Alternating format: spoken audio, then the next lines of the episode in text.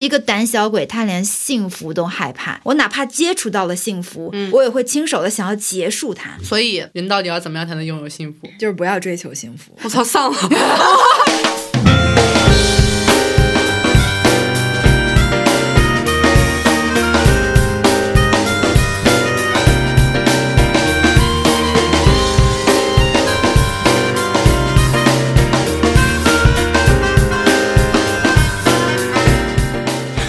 好，这里是深夜谈谈播客网络旗下的楼上两位，我是你们的主播赵大琴。今天坐在我对面的是戴着两层帽子的刘可乐，打招呼。哦，Hello Hello，我是一个很想当像这个杯子上写的一样，像傻逼们一样把消费主义当做爱好的人当中的一员的一个人。你刚刚不是想当傻逼中的一员吗？怎么又变成消费主义是爱好的一员？他这里说，这群傻逼们就是把消费主义当做爱好，我觉得很幸福啊，就是这样。是因为你现在没有钱吗？对我现在好穷啊，我现在只能把贫穷主义当做爱好。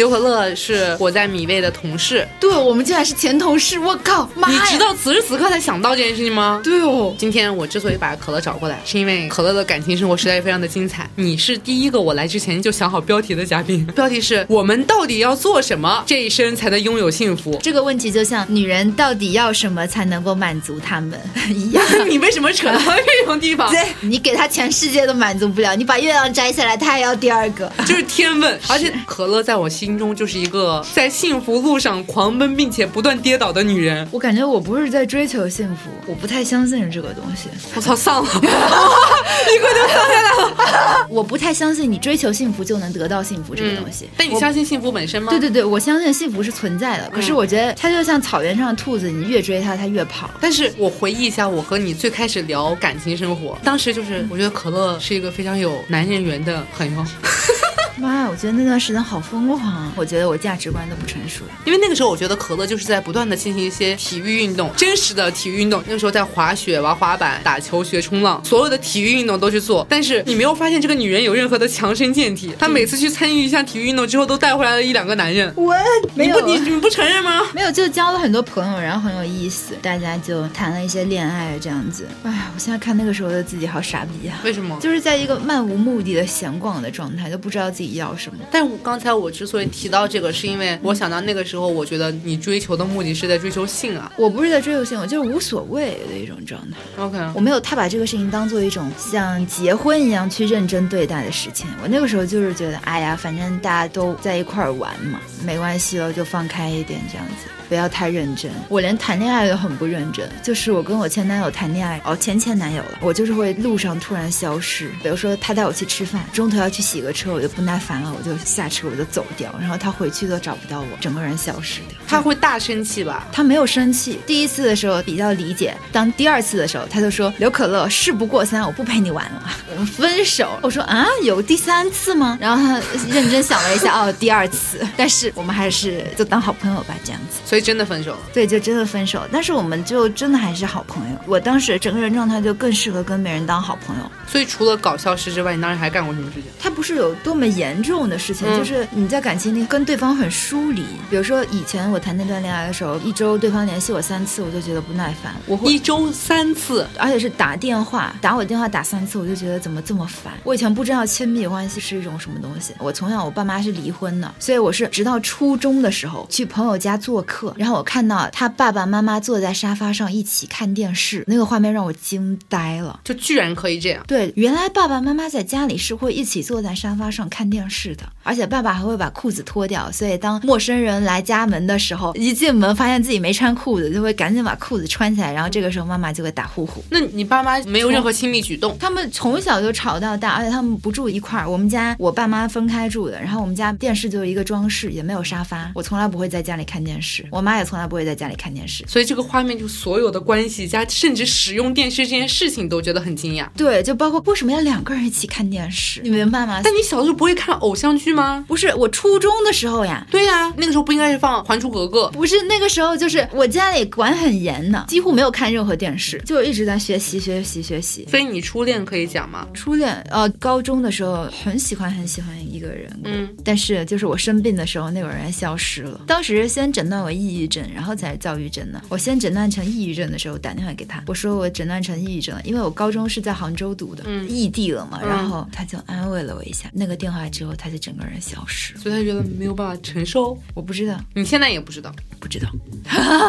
我，你想想我跟那个标题，人到底要怎么样才能拥有幸福？所以我就对亲密关系的认知都是零，我就觉得我就应该跟一个人很疏离，疏离的就觉得关系就是这个样子的。对，关系就是这个样子的。我对幸福是没有认知的，我从小到大都是爸爸妈妈就一直吵，一直吵。你想象一下，你爸你妈用全世界最憎恶对方的语言去在你面前说对方的不好，而且他们说的是矛盾的。其实故事线都不一样，因为他们自己会在脑海里面补充自己那一半的东西。是的，你看我的感情最开始有这个样子，我的初恋莫名其妙的消失了，所以就是为什么我前男友一周打三次电话给我，我都会觉得我操好烦啊，不要这么粘人。我以前就对感情的认知就是活好不粘人，那你那个时候对于幸福的认知是什么？还是没有认知？没有认知。但你这两个词你总有概念吧？我有概念。那你想象中这个词代表着什么呢？在那个时候的自己，我不会去想这个东西，因为它没有在你的世界里出现过。如果你没有过，你就不会想要它。对，就你从来不知道哦，家庭生活原来是可以这样子的。结婚，两个人在一起组建家庭、生孩子、亲密关系，这就是我现在对幸福的认知。现在吗？如果是感情当中的话，我觉得是，就是两个人深度的亲密关系，能够进行结婚生孩子这件事情，然后不讨厌。怪不得你说你要问问我结婚生孩子的事情。对，我在这段感情之前，我不太相信婚姻，或者你也没想过婚姻吧？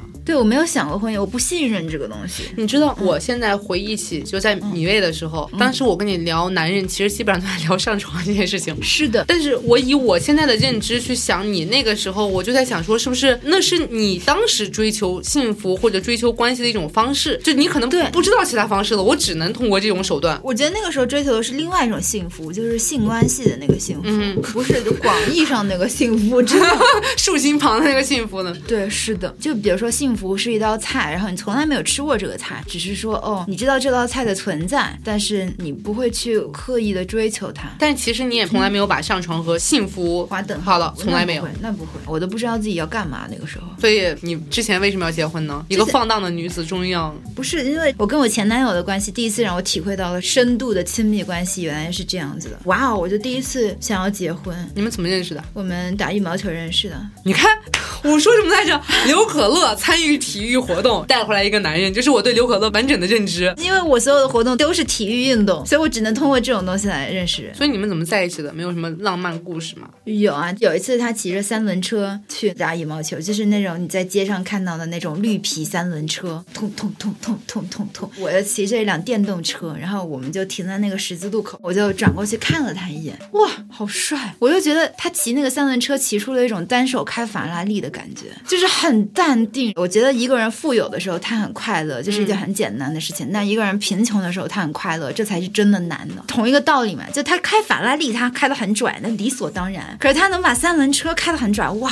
我一定要这个男人不一般啊！对我一定要学，我也要把三轮车开的这么拽，我就去跟他学三轮车。开三轮车要学吗？他没有你想那么简单，就是你要开的很流利，很难，但是你会开很简单，啊，我一直以为三轮车不是三角形稳定，所以它至少比自行车要容易吧？因为它没有那么敏感，没有那么精准。啊，就反而是因为后缀太大不好操控的。是的，然后他生日的时候，然后我就说那带你去看星星吧，我就带他去市政府的门前 一片空地上，我把手机掏出来，然后我就给他看 Star Walk 上面，他会把整个天空的那个东西显示出来，然后就在一起了，你也很浪漫，还行吧，那为什么要去市政府？就是让祖国见证我们的爱情。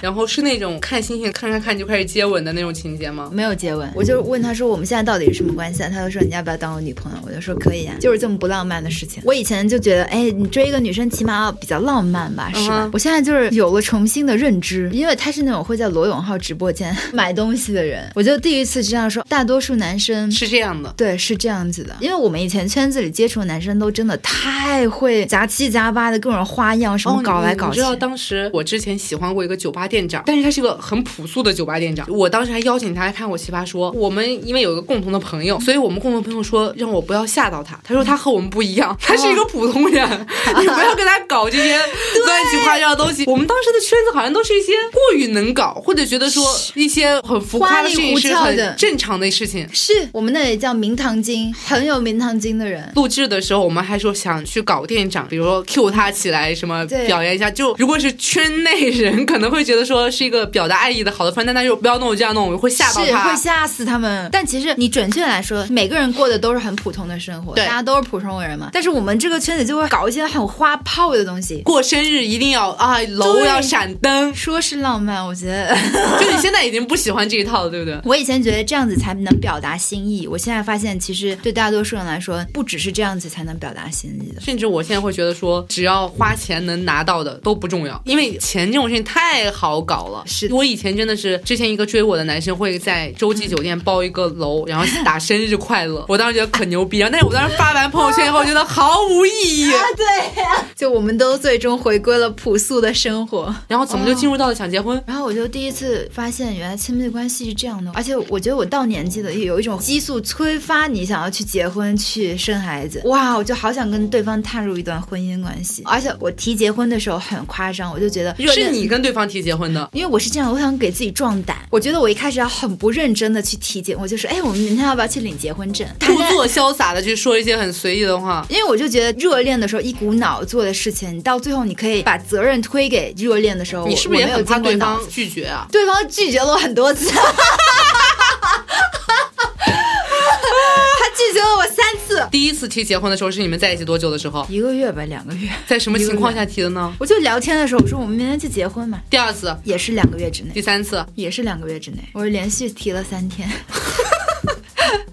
我可以跟你讲，我昨天跟心理医生梳理过的东西。嗯哼，我昨天把我几年的心结给梳理出来了。我发现我以前所有的关系之所以那么不认真，那么随意，当我真的在这段关系认真起来之后，我有一种恐惧的状态，我就一直在跟他说分手，又复合，又分手，又复合，我就很害怕幸福的一种状态。啊我发现我所有的关系当中，在关系最好的时候，你就会离开。对我就要离开，我就要亲手毁掉这段东西。我就跟我心理医生说，我之前也发现我就是很害怕幸福，一个胆小鬼，他连幸福都害怕，所以我就很奇怪，为什么我会这样子？追溯到我所有童年的成长经历，我的家庭经历，我过去的最开始的恋爱经历，我就发现，其实是因为我对关系的认知的一个熟悉的状态是不幸福的对，只有不幸福的关系在我的脑子里才是一种熟悉的东东西才是我从小见到大的正常的东西，哪怕那个东西是会伤害人的、会打击人的，可是那个东西是我熟悉的。人在自己的熟悉的东西里面，他也会有一种安全感。这就是为什么很多人不理解被家暴的女生，她不能离开他。对她可能没有经历过幸福，她在一种熟悉的环境里，她是很难走出来的，而且她会不断的回到那个东西。我哪怕接触到了幸福，我也会亲手的想要结束它，重新回到那个状态里。就人最想要的还是那些我知道的东西。而且哪怕你意识到了，但是你的脑子里会有一种肌肉记忆的东西，你都很难去改那个肌肉记忆。而且它还存在一种状况，就是你知道这个伤害是不好了之后，你还不会直接的去拥抱幸福，因为那个东西真的是太陌生了，你不相信它的存在。我就会用一种我要主动开始伤害，去反击这种伤害，我就去主动跟对方分手，我主动回到这段关系，这样就好像我在控制这个伤害一样，我是主导权。那个打击我的东西，他在伤害我之前，我就已经知道他了，而且我主动开始他。而且更熟悉了，因为我现在变成制造伤害的那个人。是的，当这个伤害被你掌控了之后，你就有一种哇，好像我没有被伤害。而且后来我发现，当我从伤害当中能迅速的自愈出来之后，我会更加获得一种哇，我好像控制了这个伤害的感觉。就是有一种爽感。对，就是觉得哦，我很坚强，我很强大，伤害他也拿我没有什么办法。嗯第二天我就走出来了，就从伤害制造者变成伤害终结者这么一个完整历程走下来之后，你就会觉得自己特别了不起。你这个说法突然让我想到，我前段时间也是和一个做心理咨询的朋友聊，嗯他当时说，大家没有意识到痛苦其实是有爽感的。是大家都觉得痛苦只是痛苦本身，但其实痛苦给你带来的爽感，就跟你去看一个悲剧哭出来一样。所有的发泄，或者说你自以为在这里面得到的成长，其实反而会让你比快乐更爽快。是的，有一个科学研究，它作为一个脑回路的测试，他就说你怎么去判断女生是真的性高潮还是假的性高潮？如果女生是在装性高潮，她是快乐的，对，她的脸上是没有痛苦的那种感情的，嗯但其实大脑的那个感受痛苦的区域和感受极致快乐的区域是一样的，嗯所以真正的性高潮，她的脸上其实是会有类似痛苦、快乐、痛苦、快乐这样的表情互相交杂在一起。所以为什么没有结婚？因为我一直提一直提，然后他就以为我认真的了。你不是认真的吗？我其实还是怕结婚受伤害。我如果认真的去结婚，结婚这件事情发现他最后带给我很大的伤害，那我就没法接受这件事情了。因为我之前是认真考虑过的。但是如果我是没有很认真的去考虑，我就结婚了，那我离婚的时候，我就可以完全推卸责任的说，呃，我之前就是在热恋就很上头。然后他就认真的跟我聊了一次，我就发现他是认真的，然后我就怂了，我就跟他说，我其实之前不是很认真的，但是我这个人贱就贱在我后来又很不认真的说了好几次这件事情。那真的是很贱，我可能会抽你。我觉得我要是那个男生，，而且我现在发现我是真的怂，我在结婚这件事情上真的怂，我就只能接受我是热恋的时候一股脑没有思考去结婚。你知道，作为一个结过两次婚的人，我就觉得你把婚姻这件事情想的太高了，甚至有一种王子和公主结婚了就会过上幸福的生活。我就怕我结婚了之后没有过上幸福的生活，所以王子和公主不能在一起。为什么呢？就为什么你把结婚拔得这么高呢？那为什么还要结婚呢？谈谈恋爱不就行了？你就是想要过幸福的生活，你哦，不是，我觉得不是。我现在的观念是，人不是因为想要过幸福的生活所以才结婚的，而是结婚其实是为了证明自己的勇气。哇靠！那我不是，那我不会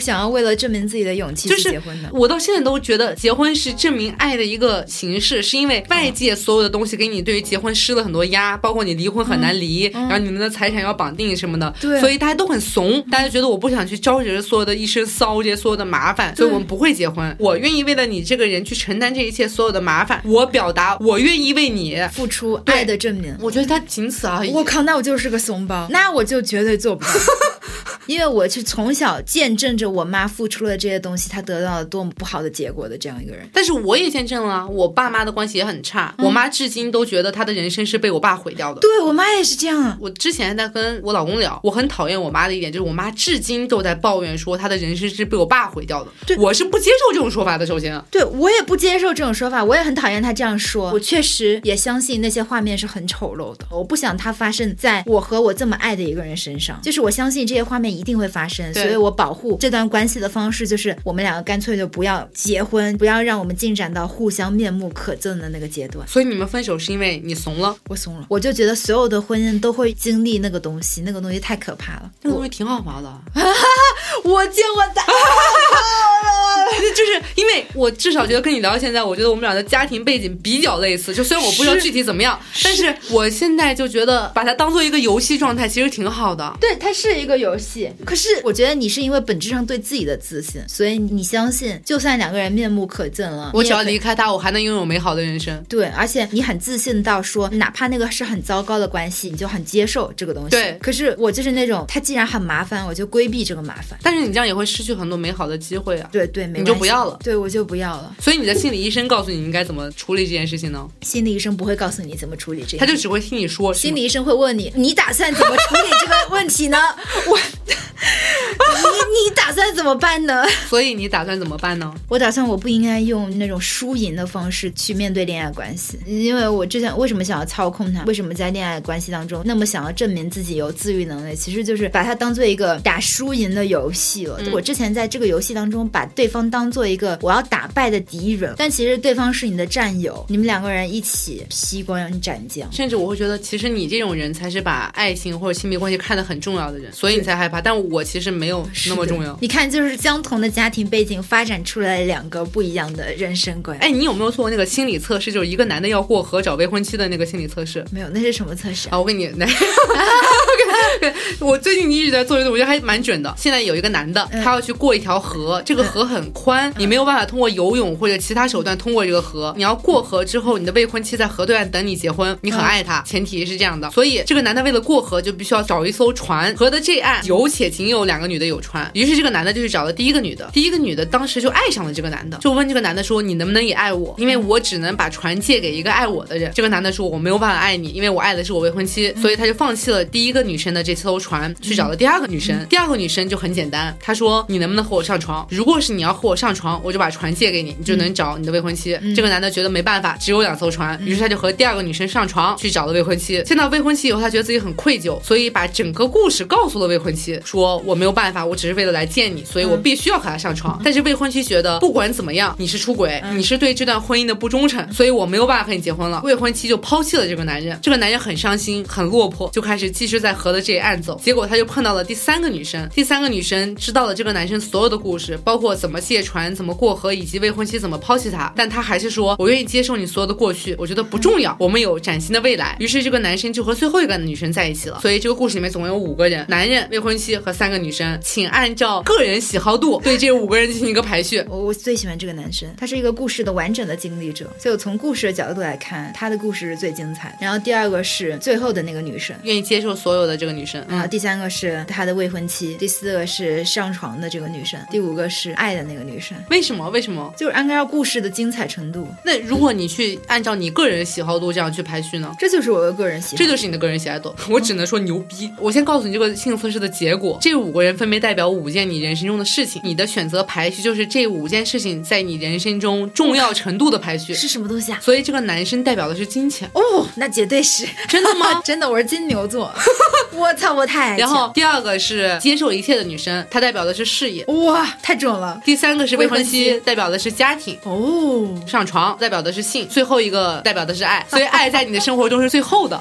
这个访谈为什么会进入到了这种地步呢？为什么？你觉得是准的吗？我觉得挺准的。各位听众朋友们也请在心里面默默做一下自己的排序。所以为什么准？因为我很认钱和事业。我只想知道你为什么把爱排到最后。爱是一个很短暂的东西，你可以爱金钱，爱事业，它比较持久，是不是？对，我觉得它能包含更多东西。爱情是它的浓度足够高的那个巅峰的形容词。对，但是它可能容不下很多东西。爱情你容不下理智吧？就爱情其实已经代表了不理智、不现实，或者说浓度一定是极高的这么一个东西才叫爱情。但你觉得这个东西不重要？它不是不重要，它也不是可以舍弃，你还是会向往爱情的。可是你不会以追逐它为那么强烈的目标。但是我可排第三，对我甚至把它排在了金钱前面。就反正我是事业、性、爱、金钱和家庭。哦，难怪你对结婚这么的那淡漠。对，所以你刚才来的时候，你本来想问我什么？我想问你结婚这个东西，但其实你已经给我答案了，因为你不那么 care 婚姻当中的那个东西。本质上我们的区别就是你不害怕婚姻变得糟糕，因为你相信你能够有解决方案，对你能够面对那个糟糕。嗯。可是我特别害怕婚姻变得糟糕，因为我不相信自己在糟糕当中人就能保护住这段关系。我在一个很好的状态，我都是会回到关系的人。那我在糟糕的时候，我觉得我是经受不住考验的。现在如果有两种情况，同样是一件事情变得很糟糕。第一种情况是你明确的知道是因为你做错了，所以这件事情变得很糟糕。第二种情况是周遭所有的变故让这件事情变得糟糕，你会觉得哪种情况更好接受一点？因为周遭吧。好，那这我也和你答案也不一样。我不能接受因为周遭，只要是因为自己，我就还能改；但因为周遭，我就没办法了。哇，为什么我们相同的这个背景 导出这种结论呢？哇，我们两个差好大啊！你妈是很乐观的人，我妈不是，我妈超悲观，要不然她也不会说到现在为止还在纠结可能三十年前的事情。你跟你妈长大？我跟我妈长大。哇，我们两个经历好像。对，所以我们就代表概率的百分之五十。对，所以人到底要怎么样才能拥有幸福？就是不要追求幸福。我是有道理，就是你说的那个尾巴的理论。你知道吗？兔子的尾巴其实不是那么短的，是被剪掉的吗？不是，兔子的尾巴是可以拉出来变得很长的，它是藏在里面很大一大截。你这让我想到前两天我终于见到了一只没有被剪掉尾巴的柯基。哇，原来它的尾巴可以长这么长，然后弯曲下来垂到自己的背上。我问那个主人，我说为什么不剪尾巴？他说这只柯基的爸妈其实都是赛级犬，就得过很多奖，但是他就不太在乎柯基应该有的样子，他就觉得断尾对他是一种伤害。然后我就第一次见到买柯基但是不追求柯基的特。色的人很妙，就是他养的不是一个柯基的标准形象。你看，如果你当时不想要一个婚姻的标准形象的时候，就 OK 了。妈呀，你这价值上的，我操！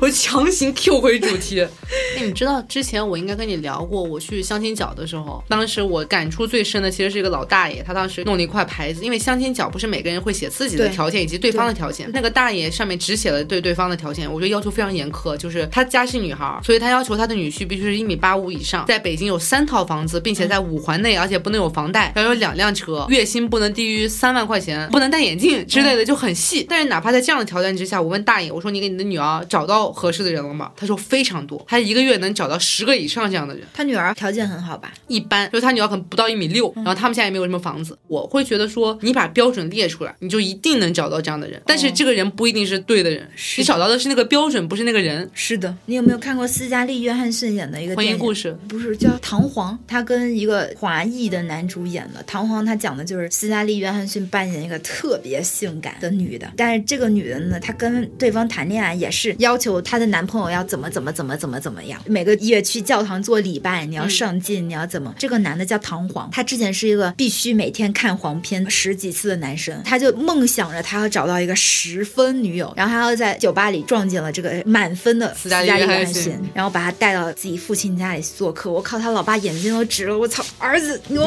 逼啊！然后斯嘉丽约翰逊就要求这个男的去上夜校，你要上进呀。然后他在夜校里面呢，上课很无聊，他就在那里看黄片。这个时候他认识了一个女生，这个女生跟斯嘉丽约翰逊比起来就是一般。然后他看黄片被这个女生发现了，他就很生气，在掩饰自己没有在看黄片。然后那个女生就说：“哎呀，这有什么？这很正常。”结果后来他被斯嘉丽约翰逊也发现看黄片了，他就大发雷霆，就说：“你怎么可以看黄片？你这样不是一个我心目当中的标准男友。”而且他之前一直觉得他找到满分女友之后，他跟他做爱的时候，他应该是很幸福的，但其实也没有，也没有，他还要继续看黄片，他就很疑惑。他就后来跟这个夜校的女生走得越来越近。这个夜校女生她前夫车祸去世了，然后她教会了她很多道理。最深刻的一个道理是，你真正享受性爱的时候，不需要对方是多么的身材好，多么的性感，多么骚的操作。嗯，不是的，嗯，是你深入的享受你当时的那一刻，你很认真，完全的投入，不在乎对方样貌，而是你完全在乎你们当时的那一刻当中，你们两个人之间的感受，感受他的身体、呼吸什么。对对，而不是一味的追求刺激，追求大胸大屁股，包括深度关系也是一样的。你不是追求多么华丽的操作哦，我要飞机拉横幅的追求你。深度关系是你认真的享受你们之间的每一秒，在乎对方的情绪，而且你们当中经历的事情可能就是很平凡的事情，但是你如果把平凡的事情都能感受到那种非常享受的状态，那才是真正了不起。开飞机拉横幅去做各种刺激的东西，你理所当然就应该就应该很开心很兴奋。对这件事情本身的那些东西会掩盖掉你对你们两个之间真正的那种对对方感受的在乎。可是当你们在经历平凡的时候，还能感受到对对方在乎的时候，才是真牛逼。所以你和现在这个前男友之间，让你觉得特别有深度连接的时刻是什么时候？就是我发现我第一次学会去很在乎对方的感受。我花那么多心思去为他做了很多事情，我帮他店里布置什么东西，给他准备各种礼物。我以前没法理解下班之后跟一帮朋友喝酒，日复一日的重复的生活。我跟他在一起就是日复一日重复的去做这种 routine，每天做一样的事情，好像有个行程表一样，就是我就是要完成这一项安排。对他跟我在一起的时候，你知道我们在北上广，我们每个聊天的信息密度都是很高